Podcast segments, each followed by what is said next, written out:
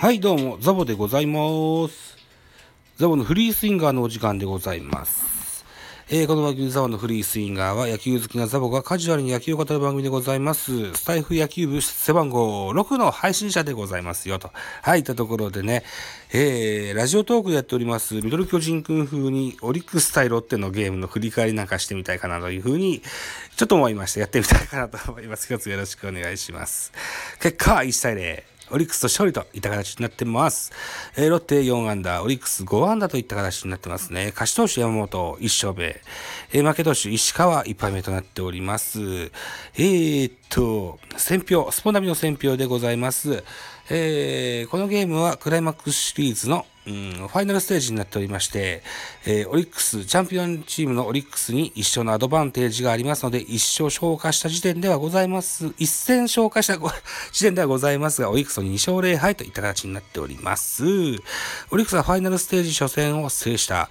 オリックスは1回裏、2アウト1塁2塁のチャンスから T 岡田がタイムリーを放ち、幸先よく先制する。投げては先発山本が9回無失点の完封。敗れたロッテは打線が沈黙し、7回1失点と高騰した先発石川を援護できなかったといったような選評でございました。はい。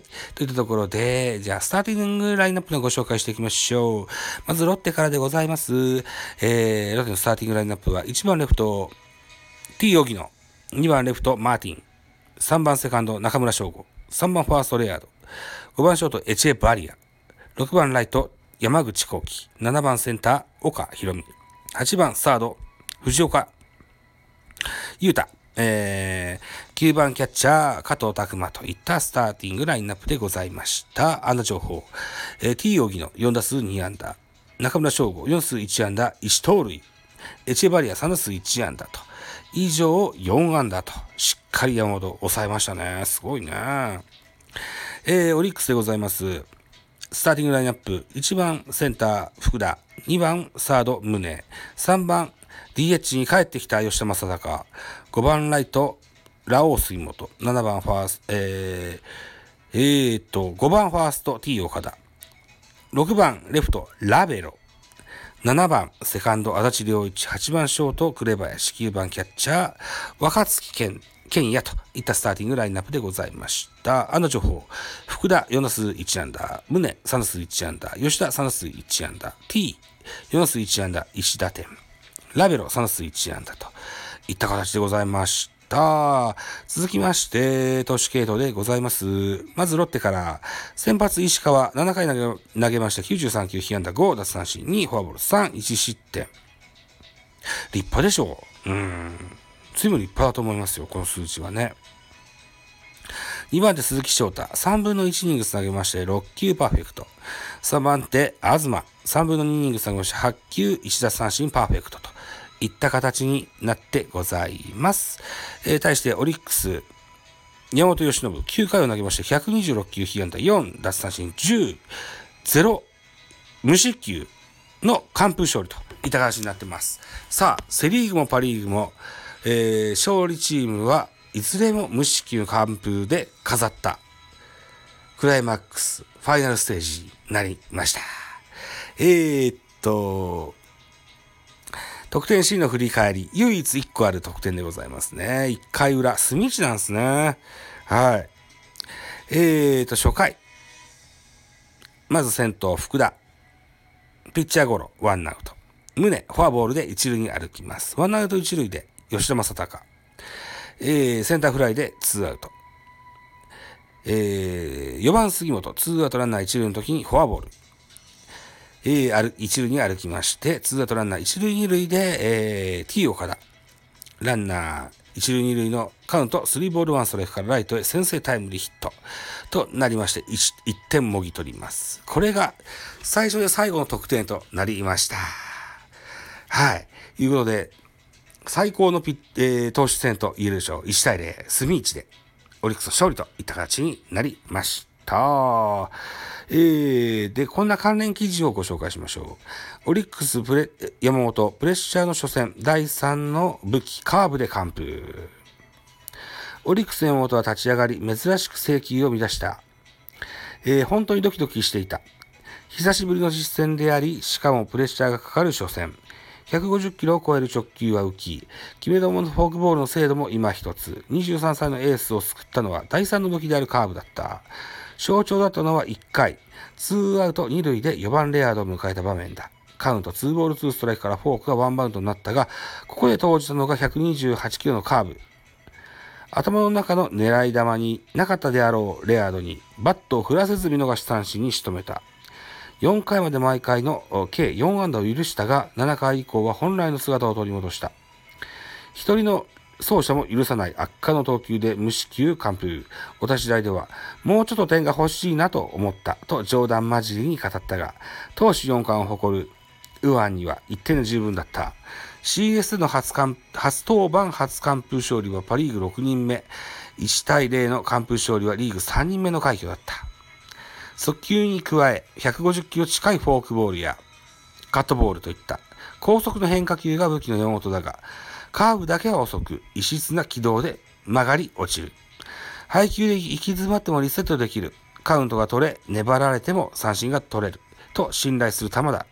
速球系を意識していたロッテ打線には有効だった。一つアドバンテージに、アドバンテージはあるが、この一勝は大事になると思っていた。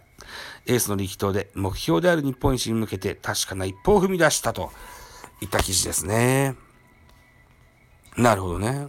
緊張しても、この第3の武器カーブが役立ったと。これは同じ話をね、ジャイアンツのエースの菅野も言ってましたね。とりあえず、カーブ次第で自分の調子がわかるんだと。あとと、落ち着きを取り戻すとも言ってましたね。うん、随分信頼しているボールなんでしょう。それはオリックス山本も同じなんでしょう。なるほどね。うん。はい。といったところでございまして、予告先発の発表がありますので、こちらをご紹介しておきましょうね。11月11日、本日、えー、18時、京セラドームで行われます、オリックス対ロッテのファイナルステージ2回戦目の予告先発。えー、っ、うん、これだ。はい、失礼しました。えー、と、まずオリックス先発、田島大輝。今シーズンは24試合と登板しまして、8勝8敗防御率3.58。えー、対してロッテ、三輪が投げますよ。21試合投げまして、6勝7敗防御率4.92。あら、随分数字はでけえな。へえ。はい、見どころでございます。オリックスの注目は、右尺骨骨折から復帰した吉田正尚。えー、昨日のゲームでスタメン出場すると第2打席でヒットを放ち、早速存在感を示した。2年連続で首位打者のタイトルを獲得したスラッガーが、この一戦でも快音を響かせることができるか。対するロッテの注目は荻野。今季のレギュラーシーズンでは京セラドーム大阪で打率3割7分をマークしており、昨夜も2安打を放つ活躍を見せた。今日もリードオフマンの役割を果たし、チームに勢いをもたらしたいところといったような記事がございます。えー、このゲーム、NHKBS1、J スポーツ3などでご覧いただけます。はい。いうことでね、えー、我が家は特にペーパービューやうーん、なんやは契約してないので、NHKBS1、これでは確認ができますが、僕は巨人ファンですので えっと、BS 富士で行われます、巨人対ヤクルトのゲームを見ながらブツブツつぶやくライブをラジオトークでやりたいと思います。ごめんなさいね。ラジオトークでもやってますのでね、いずれも大事、スタイフももちろん大事に思ってますが、ラジオトークもしたいと思っておりますので、ご了承願いたいなと、かように思っておりますよと。はい。いったところで、締め工場入りたいと思います。さて、お時間でございます。私、ザボ、スタンド F の他に、ポッドキャスト番組、ベースボールカフェ、キャンジュース、ラジオトークポッドキャスト番組、ミドル巨人くん、ノートザボの多分多分、アンカーを中心に各種ポッドキャストで配信中、リーペン、Spotify 限定で配信中、ミュージックトーク、大人でおしゃれな音楽番組をやってみたいのだが、音だがなど、配信番組多数ございます。フォロー、いいね、お願いします。また、匿名でコメントできる Google フォームと質問箱をご用意してございます。ぜひお気軽にご利用ください。あと、ハッシュタグザボとつけてツイートくださいますと、後ほどエゴサもして、しますので、何卒よろしくお願いしますと。はい。いったところで、ラジオトークでやっております、ミドル巨人くんというのはこんな形で喋ってございます。もしご興味があれば、ラジオトーク以外でも、えー、っと、ポッドキャストでも聞くことができますので、Apple Podcast、Google Podcast、Amazon Music などで聞けると思います。Spotify にはね、配信してないんですよ、これ。はい。もしよければ、ぜひこちらの方もお聞きいただけたらと思いますが、スタイフ野球部の方も、やっております。はい。えー、スタンド FM も頑張って盛り上げたいと思いますので、今後とも一つ、よろしくお願いしますと。いただこでございました。ということで、本日以上、ね、えー、とにかく11月11日は、ファイナルステージの、うん、2戦目、えー、セもパもございますよ。はい。